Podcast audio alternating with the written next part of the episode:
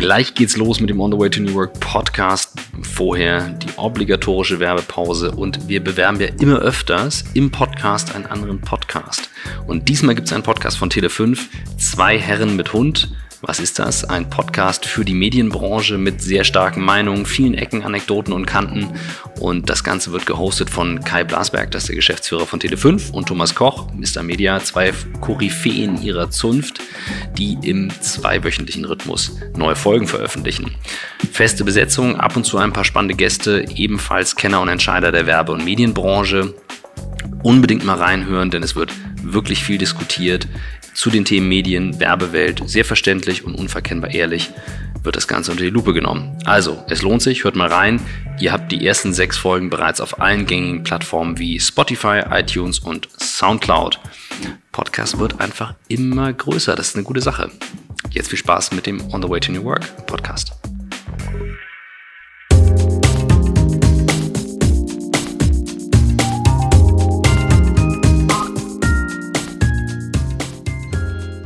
Herzlich willkommen zum On the Way to New Work Podcast. Heute nur mit mir, Christoph Magnussen. Michael ist nicht dabei. Der Terminkalender war tatsächlich so voll. Wir haben so viel geschoben, denn ich sitze hier in Berlin bei Fabian Kienbaum.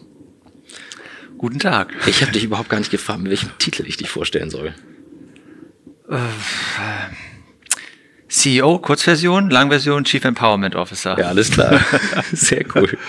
Genau, von eben gleichnamiger Firma Kienbaum, die, mhm. glaube ich, dem einen oder anderen doch ein Begriff sein sollte. Und Michael wäre gern dabei, weil wir gefühlt alle drei schon seit äh, 100 Jahren zum Thema New Work schreiben. Ähm, bei dir ist es ein großes Thema, bei uns ein großes Thema. Und ähm, wir haben heute hier einen Dreh-Podcast-Meeting-Tag. Also wir sitzen hier tatsächlich mal mit sieben Leuten im Raum gefühlt, ein paar sind raus, mit Tonangeln und allem drum und dran. Deswegen, wir akklimatisieren uns gerade ein wenig, nur dass jeder weiß, was hier so das äh, Setup ist. Ja, danke, dass du es heute geschafft hast. Das war sehr spontan und wir haben es dann doch hingekriegt. Und erzähl doch einfach erstmal, wer du bist als Person, als Mensch, wo bist du hergekommen? Ich habe gerade gelernt, Gummersbach. Ja, wunders, wunderschöne Gummersbach. genau, genau, ja. Aber leg doch einfach mal los, weil das ist tatsächlich immer das Spannendste am Anfang.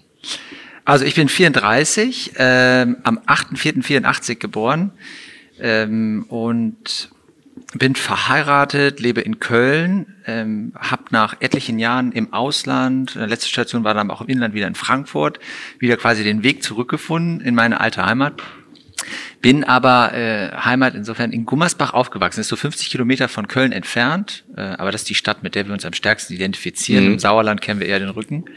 Bin da aufgewachsen, bin da zur Schule gegangen, Grundschule, habe da Abi gemacht und habe Zeit meines Lebens äh, Handball gespielt. Also in Gummersbach ist das so, ich erinnere mich noch ganz gut daran, der Sitzkreis nach dem Wochenende in der Grundschule und irgendwie, was haben alle gemacht? Wir waren beim Handball. Äh, und als wir in die Schule gegangen bin, war ich da noch nicht. Und dann bin ich dann schnell dahin gegangen und dann habe ich, ja, ich bin zur Schule gegangen und habe Handball gespielt. Mhm. Das war so meine, das war so meine Jugend. Hat mich wahnsinnig geprägt. Äh, ist etwas, von dem ich heute auch äh, profitiere, ähm, so dieses ganze Art und Weise im Team zu agieren, im Team gewinnen zu wollen. Bin da wahnsinnig dankbar für. Und nach dem Abi und nach dieser Handballzeit, ich war so mehr ein bisschen auf dem Sprung, ja. Äh, professionell schaffe ich das, habe so ein paar Bundesliga-Einsätze hinter mich gebracht. Soweit habe ich es nicht gebracht. Ja, die ich kann man aber den Kreismeister bin ich raus. Ja, aber die kann man auch an einer Hand abzählen. Das war jetzt nicht der Rede wert. Aber ich bin dann zum Studium nach Köln gegangen. Mhm. Ich habe dann Bachelor gemacht, BWL studiert, mhm. dann weiter Handball gespielt und nach der Station, eins der Praktika, bin ich ins Ausland gegangen, habe an einer, an einer französischen Grande École studiert und bin dann über die Station Paris, London, Berlin, dann nochmal ähm, für den ersten Beruf in London, später wieder nach Deutschland gekommen, habe dann bei uns angefangen vor fünf Jahren und jetzt sitze ich hier. Was hast du denn beruflich davor gemacht? Also warst du war das Beratungsstation? Ja, ich war genau, ich war in einer anderen Beratung, ja. Okay. Ich hatte mir immer so gedacht, oh, das, was wir hier machen, das ist, könnte eigentlich ganz spannend sein. So habe ich ein bisschen ausgewählt. BWL, das war jetzt äh, sehr breit, aber das ist eine ganz gute Basis. Und aber in der Phase hat sich eigentlich mein Interesse für die Firma immer weiter gestärkt. Und ähm, das Schöne bei uns war eigentlich immer, diese Firma hatte jetzt nie diesen extrem weiten Raum mhm. in der Familie. Aber wenn wir Fragen hatten, hat mein Vater immer viel erzählt. Dein Vater ist der Gründer, ne? Der, mein Großvater. Dein Opa ist der Gründer, okay. Ja, genau, ja.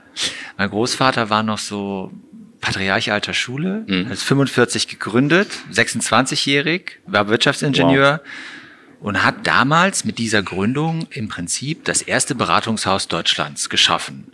Und was hat er gemacht? Er hat sich auf sein Fahrrad geschwungen und ist durch das Oberbergische Land gefahren und hat Firmen beim Wiederaufbau beraten. Ja. ja. Und so ist das dann entstanden und gewachsen. Das war ein Tausendsasser, der hat Entwicklungshilfe in Afrika, in Brasilien gemacht, der war überall und nirgendwo, war in der Politik aktiv. Und später ist mein Vater dann eingestiegen ja. und hat dann eigentlich sich mehr auf dieses Personalthema konzentriert. Mhm. Also kurz Prozesse liefen. Mhm. Jetzt brauchte man auch die Menschen, die das entsprechend umsetzen konnten. Und diesem Gleichklang sind wir eigentlich bis heute aufgestellt und das ist so die Kurzgeschichte der Firma. Die haben das beide jeweils so 30, 40 Jahre gemacht. Das ist ja, das, das, guck mal, das hatte ich nicht auf dem Schirm. Ich weiß ja, ich komme immer komplett blank. Ja, klar, ein paar Sachen wusste ich von euch, aber ja. das jetzt äh, die Geschichte mit deinem Großvater auf dem Fahrrad und dann los, das ist schon cool. Das ist natürlich äh, so, wie man heute denkt, okay, fängst eine Firma an, bist erst klein und hm, wie kann das groß werden? Weil ihr seid ja schon echt eine Brand, also euch kennt man einfach.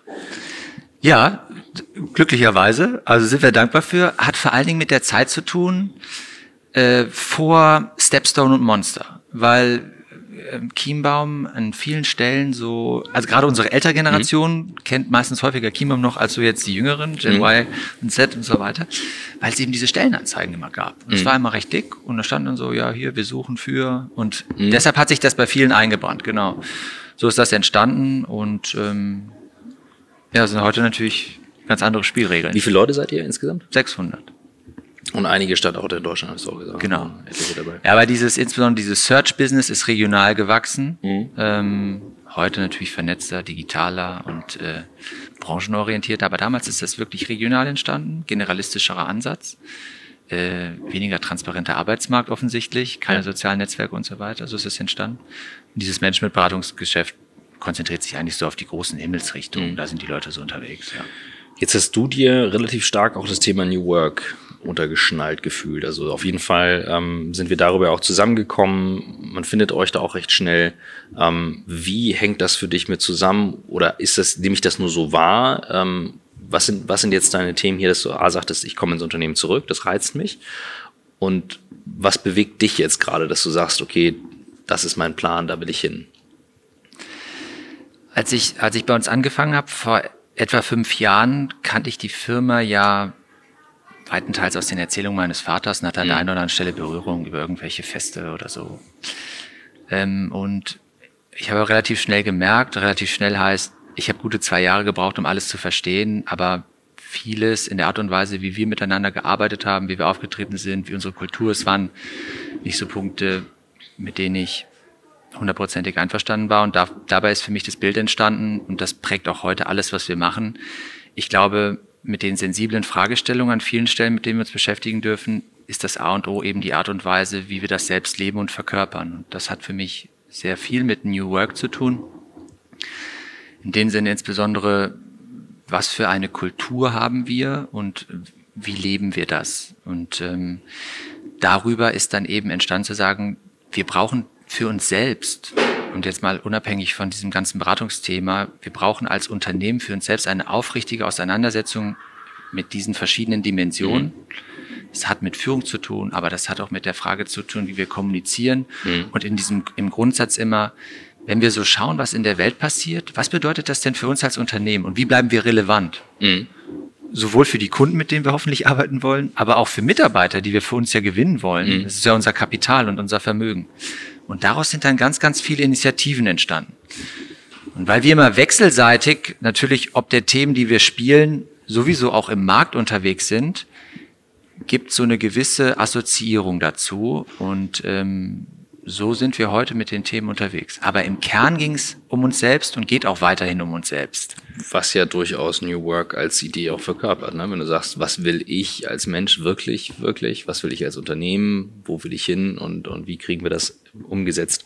Hast du denn, ich sag mal, New Work gibt's ja einfach sehr lange als Begriff. Wir haben ja den ähm, Friedhof Bergmann treffen dürfen vor einigen Wochen. Ähm, bin immer wieder überrascht, wie viele Leute sich diesen drei Stunden Mammut-Podcast geben, aber es ist einfach auch irre, was er natürlich erzählt und auch sagt, wie dieser Begriff eigentlich ins falsche Licht gerückt wurde. Und das ist für mich auch so ein, so ein Gefühl, so ein Teil der Aufgabe zu sagen, okay, jetzt lass uns mal wieder graben, weil da, da gibt es eine Idee dahinter, da gibt es einen Kern dahinter, der verkörpert diese Werte. Wie, wie siehst du das? Also wie hast du es für dich interpretiert? Vielleicht auch mal so diese Reise vom ersten Mal merken, hey, irgendwas stimmt hier nicht so richtig. Ähm, du gestaltest es natürlich auch. Du hast dir vorgestellt, was möchte ich wirklich? Also gerade mhm. vielleicht auch der Prozess, dass du für dich merkst, so will ich nicht arbeiten, aber so will ich arbeiten. Das würde mich mal interessieren. Also ganz konkret war das dieser Ausgangspunkt, also zwei, drei Jahre waren um und dann haben wir das im Prinzip scharf geschaltet, weil dann haben wir genau die Frage, die du gerade aufgeworfen hast, gesagt, warum gibt es dieses Unternehmen Chiembaum eigentlich? Und wir als Familie, äh, als Eigentümer haben uns auch die Frage gestellt, wir waren in einem Übergangsprozess, also neben mir, der jetzt operativ tätig ist, äh, habe ich auch noch einige Schwestern, als auch äh, Vettern und Cousinen, die jetzt in der dritten Generation eben auch äh, Eigentümer dieser Firma geworden sind welche Werte sind für uns relevant und, und was möchten wir einfach von denjenigen, mit denen wir agieren dürfen, repräsentiert wissen. Und da sind wir dann damals losgelaufen und haben für uns gesagt, äh, und es war ganz witzig, weil ihr sagt hier on the way to new work und wir haben das getauft äh, on the way to new Kienbaum. Okay. wir haben so ein bisschen, und darüber haben wir, und darunter haben wir dann definiert, okay, was heißt das eigentlich? Und was damals unglaublich spannend war, war die Zusammenarbeit mit Künstlern. Weil als wir mit Künstlern und auch Menschen, jetzt mal auf einer Metaebene äh, formuliert, aus anderen Disziplinen, Gerald Hüther beispielsweise mhm. als Neurowissenschaftler hat uns gute Impulse gegeben. Dann haben wir mit Miha Pugatschnik, einem Violinisten, zusammengearbeitet. Und von diesen verschiedenen Impulsen haben wir dann für uns geformt, okay, diese Firma Chiembaum, die soll zukünftig durch diese Werte äh, gekennzeichnet sein. Mhm. Ein wichtiger Wert war beispielsweise das Thema Potenzialentfaltung es gibt ja viele Schlagbegriffe, die jetzt auch so durch die Gazetten geistern äh, und durch die sozialen Netzwerke und so weiter. Aber wir haben das dann für uns wirklich definiert und gesagt, okay, das ist ein ganz wichtiger Bestandteil. Und dann vielleicht was Profanes, aber äh, Freude, mhm. Emotion und Dynamik. Wir möchten das für uns in unserem Alltag äh, gefühlt wissen. Was hochkomplex ist. Ich meine, du weißt, du bist ja viel Drogen, bist du in seinem Hamster. Aber wir haben gesagt, okay, und wir haben weitere Dimensionen. Co-Kreativität, also Teamplay. Wir wollten sagen, Darüber wollen wir uns definieren und so wollen wir uns aufstellen. Und dann haben wir kaskadiert in dem gesamten normativen Bereich. Das haben wir übersetzt auf unsere Werte. Das haben wir übersetzt auf unsere Führungsleitlinien. Wir haben diesen ganzen Bereich definiert. Und das ist der Ausgangspunkt dessen, wo wir vor zwei Jahren das dann wirklich präziser auch ausformuliert haben, mhm. verschriftlicht mhm. haben, gesagt haben, jetzt gehen wir in die Operationalisierung. Was bedeutet das konkret? In Bezug auf die strategische Ausrichtung dieser Firma in den nächsten Jahren. Und was haben wir aber natürlich, ich sagte ja eingangs, das eine oder andere hat uns zu dem Zeitpunkt nicht gefallen. Mhm. Was müssen wir auch konkret angehen? Das hatte Vordergrund, weil wir das Gefühl hatten, wir sind zu breit aufgestellt. Wir haben vielleicht aus der Vergangenheit herrührend auch Erfolgsmuster gehabt, die, wenn wir in die Zukunft blicken, uns unsere Zukunftsfähigkeit nicht unbedingt absichern. Mhm. Bei uns hat das maßgeblich damit zu tun, gibt es einen kulturellen Fit? Wollen die Leute das eigentlich, auf die, sich auf diese Spielregeln einlassen, ja oder nein? Eine total legitime Antwort ist ja zu sagen, nein. Man hat andere Wünsche, Vorstellungen und so weiter.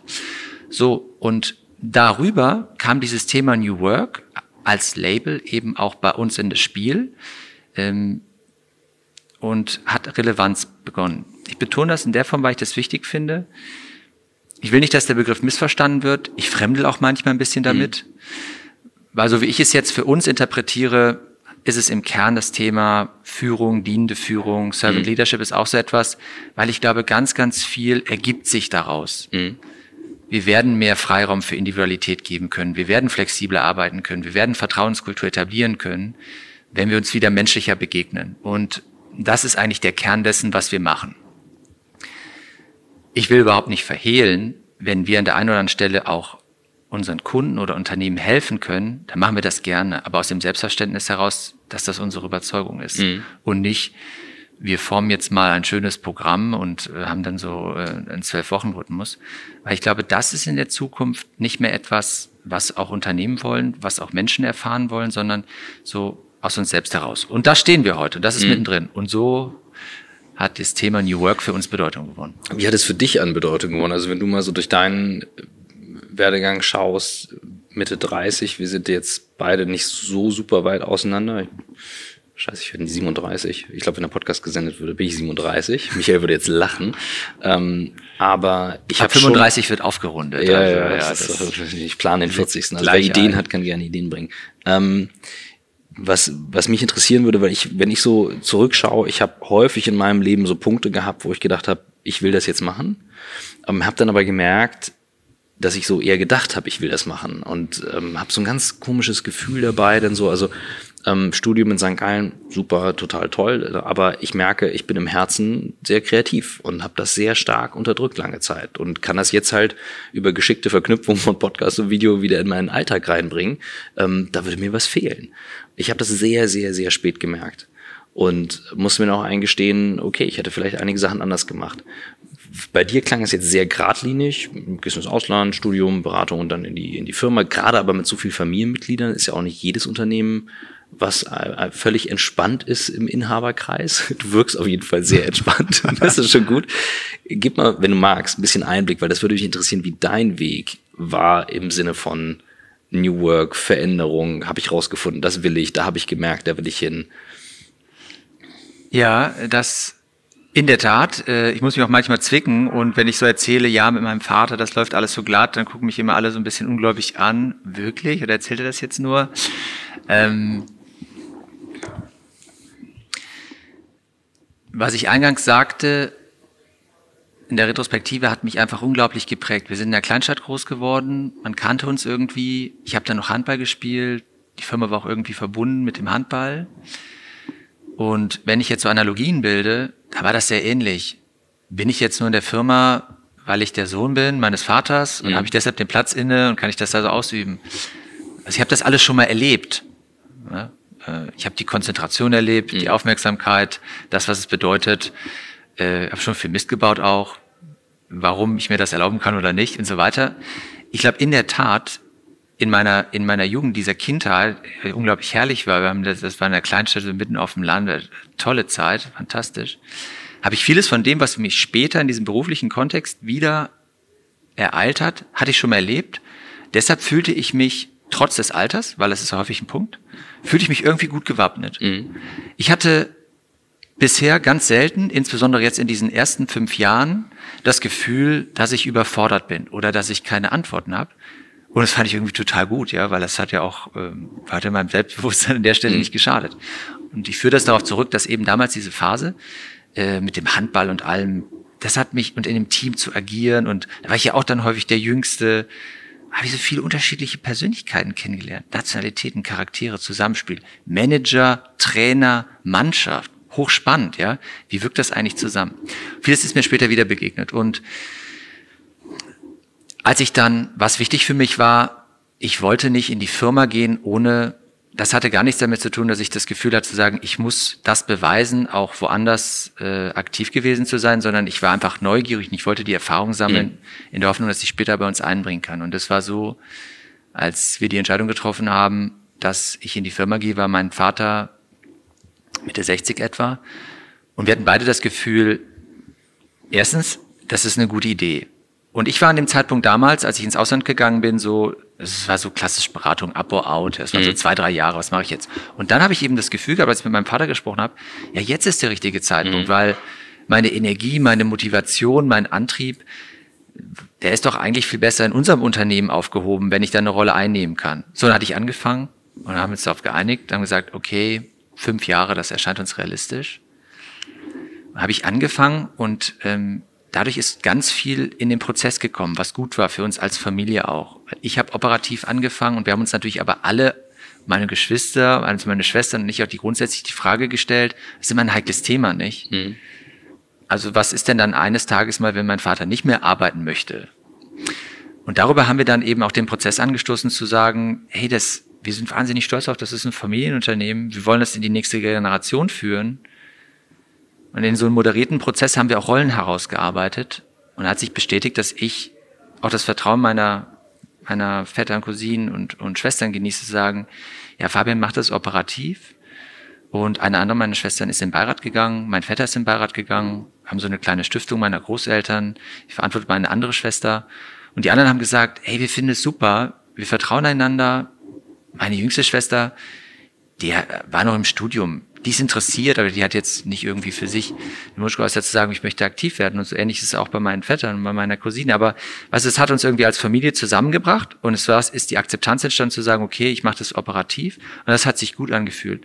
Und so sind die Dinge in den Prozess geraten und bin natürlich dankbar, dass ich immer wieder auch mit meinem Vater sprechen kann. Mhm. Und er hat immer mehr Verantwortung an mich übergeben, ähm, bevor ich dann Anfang des letzten Jahres übernommen habe, auch ein halbes Jahr das gemeinsam gemacht, auch eine Titulierung irgendwie schön auch zu kennzeichnen, okay, ähm, wir wechseln auf so einem Tandem von Vorder- und Rücksitz, wechseln und ähm, damit auch Kontinuität in diese Firma hineinzutragen. Und so hat sich das dann alles entwickelt und bis heute fühlt sich fühlt sich sehr gut an. Es hat aber auch gut gepasst, weil der Zeitpunkt, äh, als wir damals gesagt haben, wir wollen das machen, war auch der richtige, weil wir an so einem Punkt waren, wo wir sagen, was ich eigentlich sagte, wir brauchen wesentliche Veränderungen, wir fühlen, jetzt ist der richtige Zeitpunkt. Und das ist immer so. Ich möchte mich profilieren, ich möchte Themen setzen. Wir als Familie möchten aber auch, was ich sagte, das Wertethema mhm. gewusst wirklich repräsentiert wissen. Nicht nur nice to have und irgendwie einen Chart malen, sondern sagen, hey, wer sind denn die Menschen, mit denen wir diesen Weg gehen können? Und da die Firma auch unseren Namen trägt, zu wissen, die verkörpern das, was wir auch fühlen, leben, denken. Und deshalb so in den letzten Jahren sind wir da viel, viel enger zusammengekommen und ich bin dafür dankbar und freue mich jetzt, äh, ich sage immer, fünf Jahre vorbei, jetzt kommen die nächsten fünf und dann sehen wir weiter. Okay, jetzt äh, da wird ein Bild raus. Also das, wenn ich dir so zuhöre, dann, ähm, dann sehe ich auch, dass ihr das anscheinend irgendwie, dass ich das gut äh, also wie sagt man so, äh, im Englischen gibt es diesen Spruch, things will fall into place. Ich glaube, den hatten wir, ähm, Caesar hatte den äh, neulich in einem Podcast gesagt, Michaels Frau. Ähm, und so fühlt sich das ein bisschen an. Ne? Du sagst, der eine geht rein, der andere ist damit und das ist ja schon auch sehr ja, cool. Es ist genau wie du sagst, weil wir äh, konnten es uns im Zweifel so auch nicht vorstellen. Mhm. Weil, mh, hm, sagen wir mal, unsere Familien sind jetzt auch räumlich, also, also die, die Kinder meiner Tante und ähm, wir, wir waren jetzt räumlich, wir hatten Berührungspunkte, aber nicht zu eng. Und es hat uns auf einmal wieder total zusammengebracht, weil wir ja auch insbesondere in unserem Großvater so die Identifikationsfigur hatten und gesagt haben, boah, ja, krass. Wir wollen das irgendwie auch für den machen, wir wollen das weitertreiben. Und äh, wir sind jetzt alle, wir, haben, wir füllen unterschiedliche Rollen aus, aber unser Anspruch ist zu sagen, wir wollen dieses Unternehmen in die vierte Generation tragen. Und dann, der eine ist vielleicht näher dran, der andere weiter weg. Aber es ist auch für uns nichts, was in Stein gemeißelt ist. Wir haben eine Verfassung für uns geschrieben. Das ist auch, also es ist Work in Progress. Da muss man immer, wieder drauf gucken. Macht das Sinn? Macht das keinen Sinn? Sind dann so Fragen beantwortet wie beispielsweise, ja, was passiert denn, wenn ein Gesellschafter sagt, Freunde, ich, ich, ich kann nicht, ich möchte mhm. nicht. Wie regeln wir das untereinander? Ja? Also sowas haben wir, haben wir definiert und ähm, also ihr als Familienkreis. Als Familie mhm. und zwar mit der Vorgänger- und der Nachfolgegeneration. Wow. Und das war eben was, weil du sagst, ist, die Dinge sind dann auch so gefallen, sind sie tatsächlich. Mhm. Und natürlich hast du auch sensible Fragestellungen zu beantworten. Das ist ganz klassisch. Ähm, es gibt die Höferegel und wir kennen das ja auch aus dem Adel. Wer darf denn das Erbe antreten? Mhm. Wer übernimmt? Wir sehen jetzt Fälle auch in anderen Familienunternehmen, wie beispielsweise bei Oetker, welche Herausforderungen auch damit einhergehen können. Und du hast immer diese Frage von Liebe, Gerechtigkeit, Fairness. Super viele Emotionen, ja.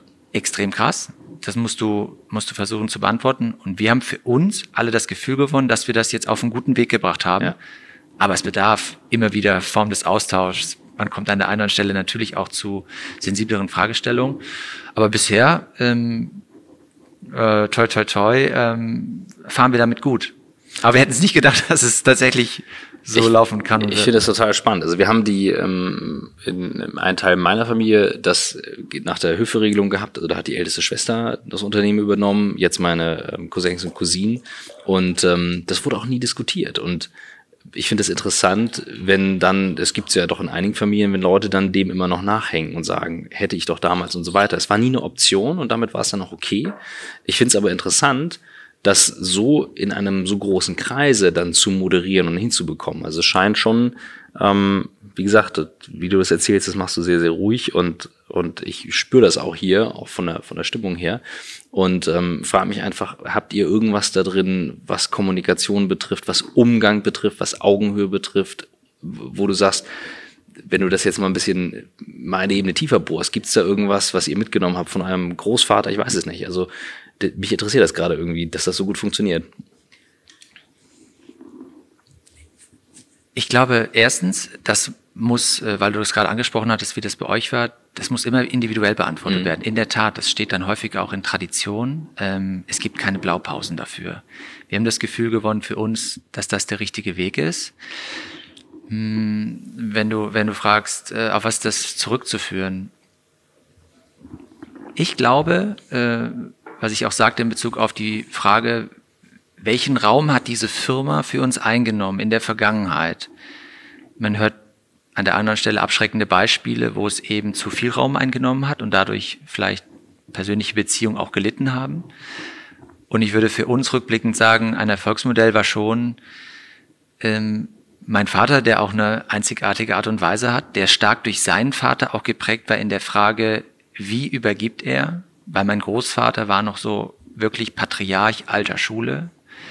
Und ich glaube, die Phase für meinen Vater war viel herausfordernder, als das jetzt für mich der Fall war der hat, ein, mein Vater hat einfach unglaubliche Neugierde geweckt. Und das war schön. Und das hat uns mhm. zu dieser Firma gezogen ja. und das Pflichtbewusstsein, ähm, auch zu sagen, wir wollen das weiterführen und wir, wir sind einfach stolz darauf, was da ist. Und das hat natürlich auch mit unserem Großvater zu tun, der früh gestorben ist. Wir waren, wir waren alle relativ jung, aber wir haben den noch erlebt. Er hatte eine, eine unglaubliche Aura. Äh, und äh, ich, das war irgendwie so ein Moment in dieser Phase, das war verbindend.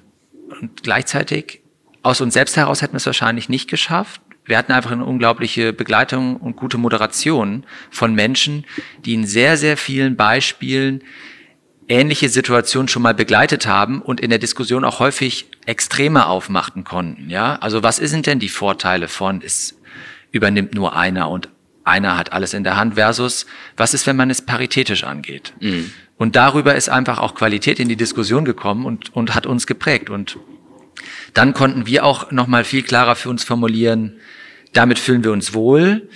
Das möchten wir aber auch dann ähm, repräsentiert wissen. Ich wiederhole das, aber ich finde es unglaublich stark, weil es jetzt ja auch immer wieder verbindet.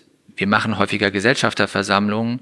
Wir sind in einem engeren Austausch mit dem Management-Team, ja auch qua meiner Person sowieso. Aber äh, dadurch bekommt das auch dann wieder einen familiäreren mhm. Anstrich. Mhm. Und da stehen wir heute und den Weg werden wir fortschreiten. Was hätte der Fabian äh, von damals gemacht, wenn er nicht ins Familienunternehmen eingestiegen wäre? Ja, die Frage habe ich mir auch schon aufgestellt. Ja. ähm, also wenn ich es geschafft hätte, dann wäre ich, glaube ich, beim Sport geblieben und hätte mich auf Leistungssport konzentriert. Wahrscheinlich hätte ich so zweite Bundesliga oder so spielen können. Das hätte ich schon forciert und hätte mir dann regional irgendwas gesucht. Weiß nicht, ob es unbedingt Beratung hätte sein müssen. Äh, ich bin auch kein äh, geborener äh, Kommunikator, ausgebildeter Kommunikator, aber sowas hätte mir, glaube ich, Spaß gemacht. Als ich ja damals studiert habe, da kam ja dieses Thema von Social Media gerade auf, waren alle ganz neugierig. Aber ansonsten haben wir ja noch sehr, sehr klassisch, würde ich mal sagen, äh, Wöhe, BWL und so. Also eine solide Grundausbildung genossen. Ich kann es gar nicht sagen. In der Schule war ich, ich bin historisch interessiert, mhm. auch politisch. Ob ich jetzt zwangsläufig deshalb Historiker geworden wäre oder eine politische Laufbahn eingeschlagen, weiß ich nicht. Ja, äh, aber ich wäre auch wahrscheinlich kein Gründer geworden, ja. Das wäre ich auch nicht. Das habe mich häufig gefragt. Mhm. Ähm, aber Unternehmer jetzt zu sein, fühlt sich unglaublich gut an. Ähm, das ist nämlich spannend, weil das ist so das Gefühl, ähm, das haben wir jetzt öfters im Podcast, dass das ist so mein Gefühl, auch aus meinem Studium Dunstkreis, dass viele ja denken, ich muss Gründer werden jetzt als nächstes, weil es cool ist und mit Investoren ja. allem drum und dran. Und ähm, bei mir war auch das Gefühl, äh, mit Investoren muss jetzt was gründen und da sein. Und ich merke heute, ich fühle mich in einer anderen Konstellation viel wohler, als Unternehmer total wohl, aber ähm, mit einem anderen Fokus ohne Hintergrund. Nur das ist tatsächlich so etwas, dieses, wie finden Menschen raus, und das würde mich mal interessieren, auch wie du das weitervermittelst, weil es kann ja gut sein, und die Fälle habe ich auch, Menschen arbeiten für dich, fühlen sich überhaupt nicht wohl, du merkst, merkst die reiben dich auf, äh, sich auf. Und es hat eigentlich gar nichts mit der Arbeitslast zu tun, weil das ist ja dieses, wenn es mir Spaß macht, dann beschneide ich halt die ganze Nacht, so bis der Film fertig ist ungefähr oder mach das Projekt. Und wie hilfst du bei dir im Unternehmen Menschen rauszufinden, ob die überhaupt an der Stelle richtig sind oder tust du das überhaupt, wenn wir jetzt an New Work denken? Absolut, ich gebe mir Mühe, ähm, ertappe mich aber auch immer wieder selbst, wenn ich die Frage versuche zu beantworten, weil wie du es gerade beschrieben hast, hatte ich mal ein total äh, augenöffnendes Erlebnis. Da haben wir einen, einen Kunden zu uns eingeladen, toller Typ, und der hat dann uns seine Sicht der Welt dargelegt. Und er hat insbesondere dieses Thema angeschnitten. Und er wollte darauf referenzieren, das ist ihm auch wunderbar gelungen, wo fließt eigentlich die Energie der Menschen hin? Weil wenn man sich diese ganzen Studienergebnisse anguckt, Gallup und so weiter, offensichtlich fristen ja leider viele Menschen ein trostloses Dasein. Gestern saß ich am Flughafen, habe nochmal alle so beobachtet. Ich finde, der Großteil der Menschen sieht irgendwie traurig aus. Und was der gesagt hat ist, ähm, wissen Sie eigentlich oder sind Sie sich darüber im Klaren, wo diese Energie hinfließt? Was machen eigentlich die Menschen mit den? Sind die, haben die einen Partner? Mhm. Spielen die Musik? Sind die vielleicht Imker? Also wann fangen die Augen an zu leuchten? Und er hat sich bewusst daran gemacht, auf, auf dieser Ebene die Menschen für sich kennenzulernen und dann versucht, es idealtypisch, und das ist ja das, was ich eingangs sagte zu dem Thema, diese individuelle Komponente. Wahrscheinlich wird man das nicht zu 100 Prozent darstellen können. Es gibt auch immer wieder Aufgaben, die macht man vielleicht, die lassen einen jetzt nicht höher springen, aber sie gehören auch dazu. Mhm. Aber wenn das, wenn der, wenn der Großteil darauf fließen kann, dass man den Dingen nachgehen darf, die einen wirklich stimulieren und wo man Freude hat, dann ist man glücklicher. Was ich erlebe, was ich auch propagiere, ist, wenn es uns gelingen soll, diese Arbeitswelt in der Form menschlicher zu machen, dann hat es schon damit zu tun, eher in Rollen zu denken. Also häufig dieses so starre Konstrukte, in denen wir uns bewegen, die sind dann nicht unbedingt förderlich, sondern vielleicht hat man auch Aufgaben, Projekte, die man wunderbar erledigt und dann kommt das nächste und so eine Fluidität irgendwie walten zu lassen. Da bin ich immer auf der Suche. Und wenn ich weiß, wofür bei den Menschen eigentlich das Herz schlägt, dann glaube ich, dann kann ich auch besser mit ihnen umgehen. Gelingt mir natürlich auch nicht immer. Mhm. Neulich hatte ich auch wieder ein Erlebnis, wie gesagt, bin fünf Jahre da, wo wir in der Runde uns auch nochmal vorgestellt haben und von einer Kollegin das auch anmoderiert worden ist, so, was ist euer größtes Geheimnis? Das größte Geheimnis ist dann so umgelegt in, hat niemand so wirklich was gesagt, in, was ist eure größte Passion? Mhm. Und dann kam es wieder raus. Und dann waren auch die, von denen du vielleicht vorher dir eigentlich arrogant und oberflächlich hast du dir eine Meinung gebildet und dann hast du auf einmal Dinge gehört und dann hab wieder gedacht, das ist es. Und wenn man das weiß, mhm dann ist man weiter. Nur in diesem, in der Begegnung, man läuft ja auch nicht überall rein und sagt, was ist eigentlich dein Hobby hier? Also es muss sich ja auch ergeben, man muss so Momente ja. kreieren. Deshalb, es ist her, aber daran arbeiten wir und ich glaube, wenn man so ein besseres Gefühl dafür hat, was einen treibt, dann kann man auch adäquater ansprechen, vielleicht korrigieren, anleiten, Wege weisen und mh, hm, so eine Grundmotivation zu sagen, das finde ich auch wichtig. Die muss aber gleichzeitig gegeben sein, nicht? Weil, das habe ich jetzt auch an der anderen Stelle erlebt, wenn eben Führung auch nicht gut ist, und zu guter Führung gehört natürlich auch Klarheit, mhm. dann ist auch eine Orientierungslosigkeit vorhanden. Die kann dann auch schnell zur Frustration führen. Ähm, und eine Grundentscheidung zu sagen ist, hey, ich möchte ein Beratungshaus oder eine Agentur, da werde ich zwangsläufig wir müssen gute Ergebnisse äh, produzieren. Haben eine hohe Arbeit. Also es sind so ein paar Faktoren, die sind einfach given. Aber muss noch genügend Raum für den Rest da sein. So dieser Zweiklang. Mhm. Hier kommt die ganz kurze Werbeunterbrechung. Seid geduldig, gleich geht's weiter mit On the Way to New Work. Es geht in diesem Werbeblock um unsere Freunde von Online Marketing Rockstars beziehungsweise den Podstars, die ja uns auch vermarkten. Das ist ja das, wo OMR die Podcasts rausbringt. Und ähm, ja, es geht um einen neuen Podcast, der heißt Nie gehört, der Podcast, der dir eine Stimme gibt, gehostet von der fantastischen Katjana Gerz, die außergewöhnliche Menschen mit sehr abgefahrenen Hobbys und skurrilen Berufen, von denen ihr vielleicht noch nie gehört habt, interviewt und zu Gast hat. Es ist extrem unterhaltsam, da sind Leute dabei wie Warm-Upper, Lach-Yoga-Trainer, Poetry Slammer. Wirklich cool. Hört mal rein, das Ganze wird präsentiert von Gelo Revoice Halstabletten. Schaut also mal auf podstars.de slash Stimme oder ihr abonniert den Podcast einfach unter iTunes, Spotify und Co., indem ihr nach Nie gehört sucht ich finde es nicht leicht, also mir fällt es zumindest nicht leicht, mir dann diese Zeit zu nehmen und ich versuche mir dann die eigene Nase zu fassen und zu sagen, okay, ich tausche mich jetzt in aller Tiefe mit einem Menschen aus. Hier habe ich die Zeit. Ne? Also jetzt weiß ich, wir sitzen hier, wir quatschen, für mich ist es ein Gespräch, ich finde es raus, ich merke, was dich, was dich umtreibt. Nur das mit allen im Unternehmen zu machen oder diese Kultur reinzubringen, dass alle das miteinander machen. Ich habe ein schönes Beispiel. Ähm, meine Frau hat ähm, äh, eine Mitarbeiterin von Gary Vaynerchuk getroffen in New York, der, der in Deutschland immer als sehr oberflächlich äh, gefühlt verschrien ist, weil er viel ne, auf YouTube und präsent und mhm. immer sehr black and white, das ist also sein Stil. Ähm, wir haben den mal getroffen, ich fand ihn gut, ich fand ihn echt gut als Typ, ne? Gute Energie, guter Typ, krass drauf. Und ähm, äh, sie heißt Claude, seine Mitarbeiterin, und die ist Chief Heart Officer. Und die hat eigentlich nur die Aufgabe, ähm, ich weiß gar nicht, wo wir das veröffentlicht haben, YouTube oder Podcast, ich weiß es gerade nicht, egal. Auf jeden Fall, ähm, oder Instagram-Video, ist, ist auch wurscht. Auf jeden Fall, die heißt Claude, ist der Chief Heart Officer von dieser Firma, die haben 800 Mitarbeiter oder 900 Mitarbeiter und sie sie trifft jeden Mitarbeiter persönlich regelmäßig. Ich muss dir nicht erzählen, was das für ein Aufwand ist. Ja, und dann sagen Leute, was bringt das denn? Die hat keinen Tisch im Büro, die hat nur Pflanzen und Stuhl und Bücher und ganz viel Zeugs und trifft die Leute auf so Kaffee, Quatschen und so weiter. Und erst habe ich gedacht, das kannst du nicht machen. Und dann habe ich gedacht, naja, klar. Wo, wo hast du sonst ein, ein verbindendes Element mit, mit wirklich diesem Thema, was treibt mich gerade um? Und es kann ja irgendwas sein zu Hause, ne? wo du gar nicht drauf kommst, was den gerade umtreibt.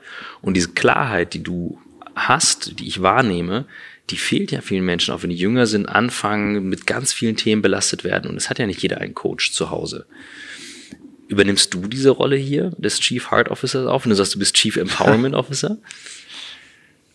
Unzureichend. Ähm, selbstkritisch muss ich auch sagen, Nein zu sagen und klarer ähm, zu sein, ist etwas, was ich, woran ich auch arbeite. Ähm, weil ich saug mich gern mit Ideen voll und trage auch viel rein, ja. Ähm, und habe, glaube ich, auch eine Zeit lang uns an vielen Stellen überfordert, weil wir nicht dafür bereit waren. Was du gerade sagst ist, ähm, und deshalb glaube ich auch, dass das Thema Führung so wichtig ist, vielleicht ist es genau der Weg, solche Rollen oder Menschen mit solchen Aufgaben auch auszustatten, mhm. weil offensichtlich eine tiefe Sehnsucht an ganz vielen Stellen da ist, ähm, über andere Dinge als jetzt über den beruflichen Alltag zu sprechen, aber eben ganz viel Kraft, vielleicht aus nur 15 oder 15 Minuten, ich weiß nicht, wie lange diese Austausch sind, wiederum zu ziehen, mhm. was einen motiviert, nach vorne zu gehen. Ähm, ich versuche dieses Thema Empowerment tatsächlich dahingehend zu spielen, dass ich diese Analogie von eher einem Coach, also aber jetzt Coach im Sinne von einem Teamsport von außen sagen, okay, wie können wir die Leute bei uns so äh, aufstellen, stärkengerecht, dass sie bestmöglich unterwegs sind. Und dann, um wieder den Bogen zu schließen, ist es ja in der Tat so, viele Leute, die auch gerade in äh, vertriebsorientierten Organisationen unterwegs sind, weiß ich nicht, haben aber vielleicht eine höhere Sales-Affinität mhm. und ziehen darüber Kraft als, in Anführungsstrichen, lästige Mitarbeiterführung. Mhm. De facto ist das Anforderungsprofil an diese Menschen aber mindestens beides. Und inhaltlich sollen sie auch noch natürlich liefern. Und ich bin überzeugt, zumindest bei uns, führt das auch zu einer Überforderung. Das ist nämlich dann gar nicht so, dass die Leute nicht wollen, aber sie können es auch einfach nicht mehr abbilden. Und zu sagen, lass uns auf der einen Seite das stärken und auf der anderen Seite eher so people-orientierte Rollen zu kreieren, wie beispielsweise ähm, Chief Heart Officer, finde ich ganz gut. Oder es gibt ja auch viele Feel-Good-Manager, da, ja. da hast du ja ein ähnliches Lächeln bei vielen Menschen, wenn das hört, was machen diese Leute eigentlich. Ich denke, dass das eine dass es an Relevanz zunimmt und dass das auch eine Berechtigung hat. Finde ich gut. Mhm. Wenn wir jetzt mal ähm, auf so ein paar operative Themen gehen und, und ähm, du, du antwortest sehr schnell, wir kommunizieren beide sehr schnell und gefühlt über alle Kanäle, die es gibt. Mal sind wir auf LinkedIn am Kommentieren, haben wir auf LinkedIn, glaube ich, geschrieben, hey, lass mal einen Podcast machen in den Kommentaren, lass mal treffen. Dann sind wir in der E-Mail, dann per WhatsApp. Ähm, Wie stellst du für dich denn sicher, dass du sowas dann trotzdem leisten kannst im Alltag? Wie organisierst du dich? Schaffst du morgens die Sachen weg? Bist du super strukturiert die Woche über oder machst du das on the fly? Schlecht. Gib mir die ehrliche Wahrheit. Ich will die Wahrheit. Ne? Also ich bohre so lange, bis ich, bis ich alles echte kriege. Ich bin leider schlecht organisiert, empfinde ich selbst, ärgert mich auch manchmal. Ähm, ich bin tatsächlich in diesen Kanälen immer unterwegs und jetzt neuerdings bei diesem neuen Update iOS bekommt man ja immer noch mal jetzt vor Augen geführt, wie viel Zeit man tatsächlich an dem mhm. Smartphone verbringt. Ich finde es erschreckend. Ich habe ich habe es weggeworfen als Reflex. Ähm, aber für dieses Jahr, wir sind ja noch Anfang 2019, habe ich mir in der Tat vorgenommen, so die, diese Kanäle zu flitzen. Das klappt ganz gut. Mit dem einen oder anderen kommuniziere ich dann beispielsweise nur über Twitter, mhm. wenig, wo ich die Handynummer habe, ist irgendwie absurd, aber passiert dann so, oder andere Kanäle. Aber ich habe mir jetzt vorgenommen, äh, für dieses Jahr, sagen wir mal, zwei Tage mich einer organisierteren und äh, strukturierteren Abarbeitung der Themen zu widmen, die mich beschäftigen. Das mag Korrespondenz sein, Kommunikation und so weiter, um mir davon, dafür definiertere Zeiträume zu geben. Äh, Klammer auf, jetzt ist Ende Februar. Äh, die Idee war zu sagen, montags äh, ist genau so ein Tag. Mhm. da mache ich dann auch keine Termine. Frei, also montags intern, freitags intern, montags keine Termine, äh, keine Telefontermine, gar nichts.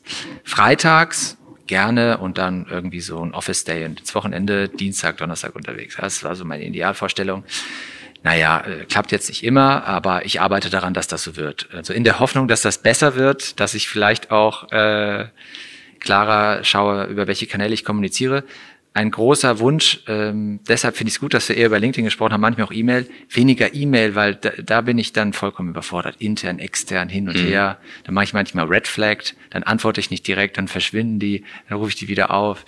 Also es ist ein, ein heilloses Durcheinander. Das, das, ist, das ist krass, oder? Das, also ich habe es heute Morgen gemerkt und mir wird ja auch nachgesagt, ich verschreie die E-Mail. Das tue ich nicht als Medium per se, aber ich merke halt, wie viele Menschen damit überfordert sind. Und ich habe mich gefragt, woran das liegt. Und wir saßen heute Morgen im Zug. Ähm, Tessa ist momentan ausgefallen. Das heißt, ich bin an meinen Mails drin. Ich soll so einen Autoresponder laufen, dass ich da nicht reingucke. Jetzt muss ich wieder reingucken. Und im Pisa ist da und ich fing an, Sachen zu löschen. Also, wieso löscht du denn so schnell? Ich so, naja, ich kann jetzt nicht an dem Betreff und der Einleitung der Mail erkennen, dass es für mich relevant ist. Also muss ich es raushauen, ja, sonst ja. habe ich keine Chance. Und ich frage mich einfach, ob es schlichtweg daran liegt, dass wir jetzt in einer Phase sind, wo der Grad an Kommunikation, also die, die Anzahl so hoch geworden ist, dass wir halt wirklich nur noch die Kurzaufmerksamkeit haben, um dann wieder sowas wie jetzt zu machen, wo man wirklich mal eintaucht und sagt, okay, das mache ich dann aber, wenn ich genau weiß, wofür ich es habe. Und diese Phase zwischen, ich entscheide super schnell, relevant, nicht relevant, oder es ploppt dann nochmal auf, und dann gehe ich da wirklich rein. Überfordert, glaube ich, viele, weil die dann alles auf selbe Prio setzen. Ist zumindest meine Wahrnehmung. Ich weiß nicht. Kann ich total teilen. Ja, also ich fühle mich ja selbst überfordert an der einen oder anderen Stelle. Äh, verstehe das auch, was du sagst. Ich glaube, man muss da dann auch an diese Aufmerksamkeit, mhm. man muss härter priorisieren und wenn man auch in einem Team arbeitet und man ist dann vielleicht nur mal an einer Stelle auf sich allein gestellt, äh, dann kommt es natürlich äh, nochmal äh, knüppeldicker. Hm. Wie macht ihr es, wenn du sagst, E-Mails sind auch dabei, aber du hast gerade mit den Kanälen angefangen, macht ihr denn intern auch etwas an Kollaborationen, wo ihr sagt, weg von der E-Mail hin zu Teams oder Slack oder viel WhatsApp in der Familie zum Beispiel, sowas? Ja, äh, in der, in der Firma, wir, wir, wir laufen da auf Microsoft, wir haben dann äh, mhm. jetzt Teams auch äh, mhm. äh, ähm, an der einen oder anderen Stelle ähm, installiert. Das klappt gut, das freut mich auch. Ähm, also mein Credo ist, intern entweder solche Lösungen oder einfach telefonieren mhm. oder persönlich sprechen, gibt's ja auch noch. Mhm. Äh, extern kann man es ja manchmal nicht vermeiden, das ist auch vollkommen in Ordnung. Aber wenn es uns intern gelingt, dann ist es besser. Wir haben vor ich weiß nicht, zwei oder drei Jahren auch Jammer ähm, mhm. bei uns ins Leben gerufen. Das war schön zu sehen. Es gab so eine richtige Euphorisierungswelle zu Beginn. Und dann kamen wir in so eine Phase, es abgibt immer die Frage, okay, Jammer, Intranet, jetzt auch noch Teams. Dann bist du ja teilweise kundenseitig auch gebunden. Ich glaube, jetzt haben wir einen ganz, gutes, ganz guten äh, Lauf genommen. Äh, aber äh, auch da selbstkritisch, äh, Stichwort Reifegrad äh, in der Organisation. Wahrscheinlich ist das dominierende Medium immer noch, was interne Kommunikation, E-Mail mhm. äh, hm, angeht. Und wir versuchen aber peu à peu dann klar E-Mails anzuteasern, zu überführen in Yammer um da auch die Leute hinzulocken.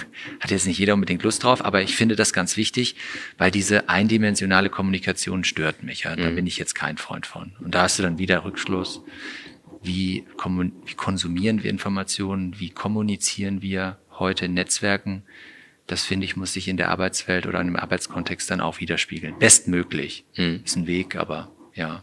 Gibt es irgendwas aus der, ähm, aus der Phase jetzt zwischen dir und deinem Vater, was du organisatorisch teilen kannst, wo du sagst, da haben wir einige Learnings durchlaufen und ähm, auch gerade weil du Rollen angesprochen hast, ähm, wo du sagst, haben wir getestet, war nicht gut, das funktioniert jetzt so, haben wir es jetzt aktuell, da sind wir gerade. Kannst du da was teilen? Mm. Also in dieser, in der, in den letzten Jahren, was wir für uns selbst auch ausprobiert haben, war zu sagen, wir brauchen auch Menschen, die sich dezidiert mit den Fragen der Digitalisierung auseinandersetzen. Mhm. Haben ein Team installiert. Äh, so en passant, macht das doch nochmal mit. Er widmet euch doch nochmal Innovation und irgendwie was Digitalisierung in Bezug auf neue Geschäftsmodelle oder auch die Firma selbst für Ausführungen hat. Ähm, ich glaube, da sind alle einhellig einer Meinung, das funktioniert nicht, hat auch bei uns nicht funktioniert. Die Leute haben sich zerrissen, sie haben keine wirkliche Traktion aufbauen können. Es wurde von der Organisation in der Form auch dann nicht gewertschätzt. Es war irgendwie undankbar. Ich glaube, das war ein Fehler, den wir aber auch gemeinsam äh, gemacht haben. ist alles okay. Und wir sind dann dazu übergegangen zu sagen, wenn wir, wenn wir so ein Thema wirklich treiben wollen, dann braucht es auch ähm, die entsprechende Aufmerksamkeit und es braucht aber auch den entsprechenden Freiraum für die Leute, dass sie sich wirklich dezidiert damit auseinandersetzen wollen. Und dann haben wir, wir haben so einen Dreiklang versucht zu bemühen. Das ist das gerade für mich ähm, greifbarste. Digitalisierung in der Übersetzung in Bezug auf unsere Kultur. Mhm. Sie sagen auch, diese digitale Transformation generell, aber für uns insbesondere ist eine soziale Transformation, ganz viel mit der Art und Weise von unserer Haltung zu tun. Und wir haben dann versucht, in Anführungsstrichen so neudeutsch auch Change Agents ähm, als Team zu bauen, äh, die diesen Weg bestreiten und gleichzeitig fortlaufend natürlich inkrementell, wie können wir irgendwie das, was wir machen, technologisieren, mhm. verbessern, anreichern und gleichzeitig, und das war so der, der letzte Schritt, der tat uns auch gut, ähm, wenn du fragst über Strukturen. Wir haben angefangen, in einem Ökosystem für uns selbst zu denken. Das war für uns total neu. Wir waren früher immer Closed Shop und haben uns auf wahnwitzige äh, Selbstprogrammierungs- und Entwicklungsreisen begeben von Datenbanken. Das spielt ja bei uns mhm. dann doch eine Rolle. Das ist nicht so aufgegangen, wie wir uns das, glaube ich, gewünscht haben und auch ähm, äh, ausgemalt im Vorfeld. Aber was uns gut getan hat an dem Gedanken, ist, wir haben äh, in diesem HR-Tech-Umfeld angefangen, in äh, Startups zu investieren, die da zu Hause sind. Okay.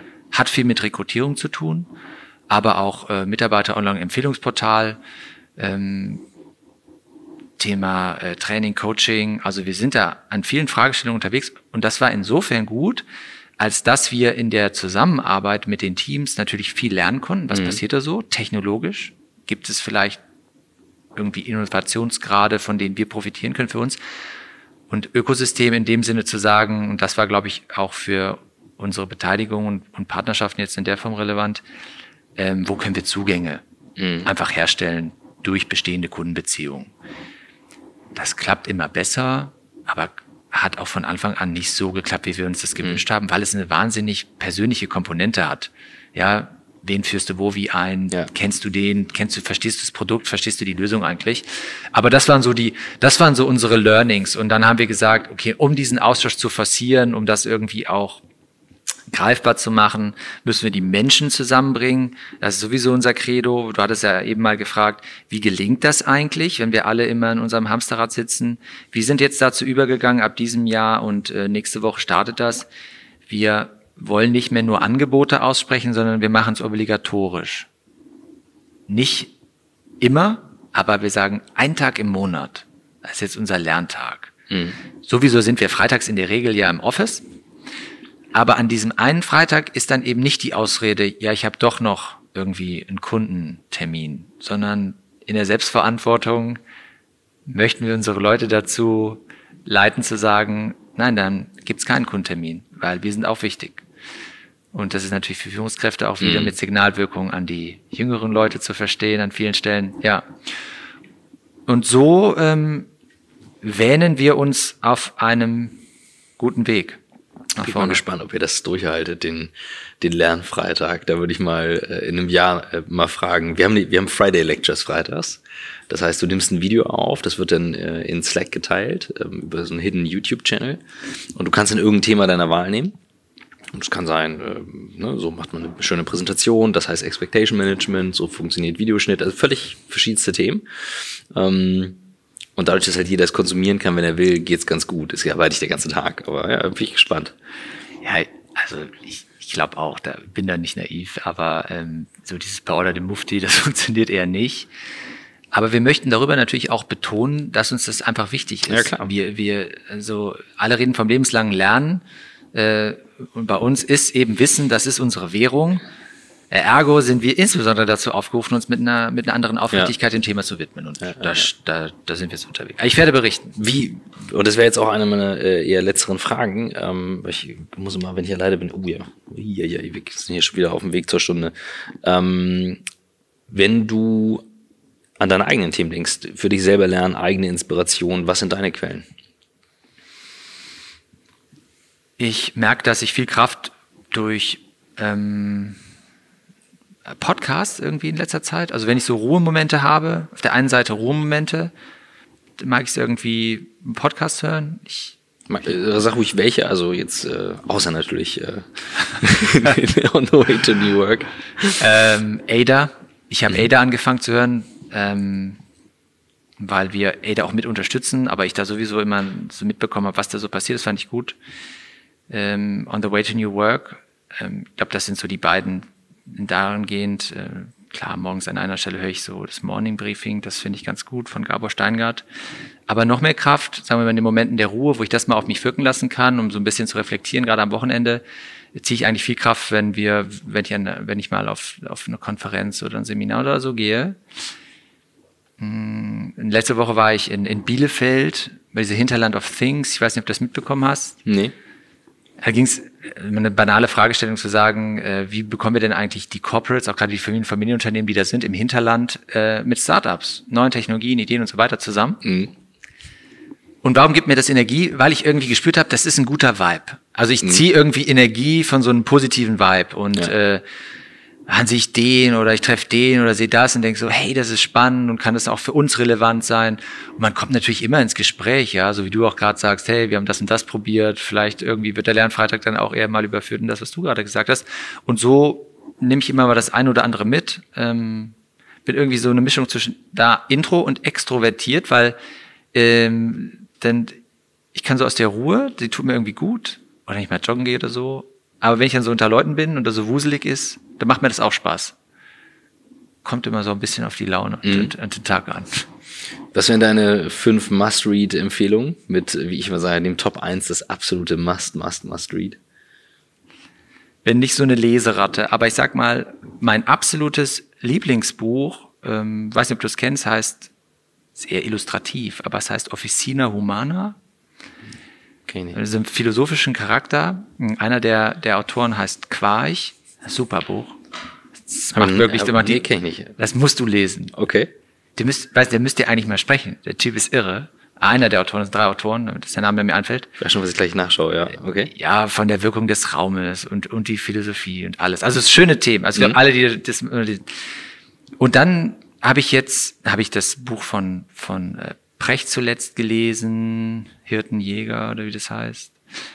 Ähm, Hypnoästhetik? Habe ich auch noch nicht gelesen. Nee. Da geht es um Framing. Finde ich auch ultra spannend. Okay. Aber wenn wir, wenn wir, wenn wir New Work, wenn wir dieses Thema Hospitality, also den mhm. Raum und die Wirkung zu ziehen, super interessant.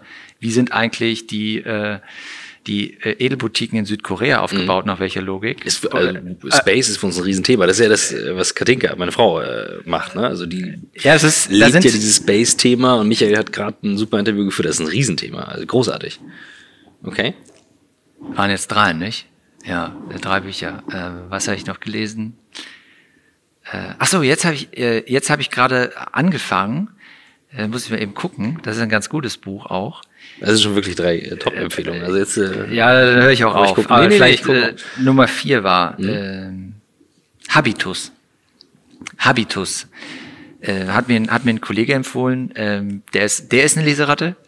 Äh, noch so ein Stapel von ihm, die von der Empfehlung, die ich auch äh, lesen darf. Aber Habitus ist gut, weil das, was wir gerade beschrieben haben, ähm, hat ja unglaublich viel damit zu tun, wie, verändern sich, wie verändert sich das etablierte System oder wie, wie ist es davon überhaupt ähm, berührt? Mhm. Macht, Status, Hierarchie, was ja nicht einfach so wegzuwischen ist. Aber warum sind die Menschen häufig eben so, wie sie sind und warum können sie nicht ausbrechen? Warum fehlt vielleicht die nötige Selbstreflexion, die man haben möchte? Und das steht da eben. Und das finde ich, finde cool. ich total spannend. Geil. Und das letzte Buch, äh, das hat dann eher ist wieder so ein Businessbuch. Äh, das heißt Moments of Impact. Aber den Autor kenne ich nicht. Aber ah, da geht es um die Frage, irgendwie, wie, wie, wie designe ich Strategien auf, wie, wie, wie äh, stelle ich Hochleistungsteams zusammen, um eben auch den Weg von A nach dann mhm. erfolgreich bestreiten zu können. Sehr das sind so. Ja. Unfassbar, weil. Also nicht der falsche Eindruck entsteht, dass ich jetzt hier eine Leserate sei, nee, aber, nee, nee, aber sind die Sachen ist erstaunlich. Also gerade auch das, das Thema äh, zu den, zu den Spaces, zum Framing, das sind, ähm, sind Themen, die finde ich so unfassbar spannend momentan, weil das weit darüber hinausgeht zu sagen, nimmst einen Raum, stellst ein paar Schüler rein und fertig. Und für mich sind das Themen, ich habe die nie gelernt und merke halt jetzt dadurch, dass wir uns damit auseinandersetzen, wie sich wieder ein neuer Raum öffnet mit Ideen, du bringst Sachen zusammen, verknüpfst. Finde ich großartig. Wir sitzen hier bei dir ja auch in einem Meetingraum, den wir mal gerade umgebaut haben zum äh, Kamerastudio so ungefähr. Ja, ich glaube, dass das wahnsinnig viel auch mit den Menschen macht wiederum, ja. Mhm. Also wenn du irgendwie in so einen Laden kommst oder du denkst so, jetzt fahre ich wieder, dann denkst du, oh nee, ja. du lebst mehr Lebenszeit dort als woanders, das kann nicht sein. Ja, ja das war, Michael äh, und ich waren bei dem, bei dem Podcast mit Matthias Döpfner.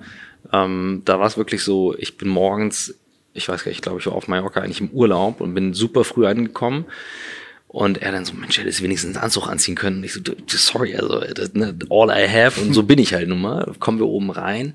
Und 15 Jahre davor habe ich ihn mal getroffen und da war es noch eine klassische Vorstandsetage. Ja. Riesenräume, Riesenschreibtische, Vorzimmer und so weiter. Wir kamen rein, er macht uns die Tür auf und er ist ja riesig. Ja. Ähm, macht die Tür auf, ja, wollt ihr einen Kaffee? und dann saß da. Und Sofas, offener Raum. Und das war, da war so ein Moment, auch wo du gemerkt hast, ja klar, dann singen ja, stellst ein Sofa rein und bist jetzt hier in New York. Nein, aber es macht was. Also es verändert was. Es verändert die Atmosphäre, es verändert das Gespräch, es macht es lockerer und kein Mensch spricht sich einen Zacken aus der Krone, wenn man sich einen Kaffee aus der Kaffeemaschine holt. Ne? Also da braucht man klar, wirklich keine Anleitung. Total, für. ja. Und das, das ist schon spürbar und bei dem Thema bin ich echt gespannt, wie das äh, sich weiterentwickelt. Also was Unternehmen jetzt auch machen und ähm, wie sie das angehen. Ja, absolut. Was sie vielleicht auch machen können, also mhm. das darf man auch nicht verhehlen, das ist an vielen Stellen auch eine Frage von, von hohen Investitionen, die getätigt oh, werden müssen. Wir haben auch mit dieser Reise begonnen. Das, was du jetzt hier siehst, ist relativ neu. Wir sind hier seit einem Jahr. Wir kommen auch aus einer eher klassisch geprägteren äh, Arbeitswelt, haben das auch noch an der einen oder anderen Stelle, mhm. äh, spüren aber gleichzeitig, äh, wollen da keine Wertigkeit reinbringen, aber es tut uns gut, ja. weil es anfängt zu öffnen. Gleichzeitig hast du natürlich viele Menschen, die sich in anderen Situationen oder auch äh, Räumen wohler fühlen. Vielleicht wollen sie auch lieber ihren, ihren Stammtisch, äh, mm. so to speak, haben. Aber das Angebot zu schaffen, mm. so wie vielfältig wir auch eben sind, ja, vielleicht kann der eine eher im Großraumbüro besser arbeiten, der andere kann sich zurückziehen, das tut irgendwie gut. Und so ein paar Logiken natürlich anzuwenden, du triffst dich, Kaffeemaschinen ja, und so weiter, so ein paar Sachen. Ich glaube, dass das was mit uns macht und dass das zuträglich ist für so eine irgendwie auch mentale Agilität, dass man da ein bisschen fit bleibt. Und ja, so von Hölzchen zum Stöckchen kommt, den anderen dann trifft. Ja. Ja. Sehr, sehr cool. Fabian, vielen Dank für den Einblick. Das hat sehr viel Spaß gemacht. Gerne. Und ähm, wir werden jetzt noch einen Kaffee zusammennehmen, ein paar definitiven Bilder von den Räumen machen, dass wir auch was teilen können. Ja. Und mal schauen, was uns sonst noch einfällt. Super. Ganz vielen Dank. Danke dir.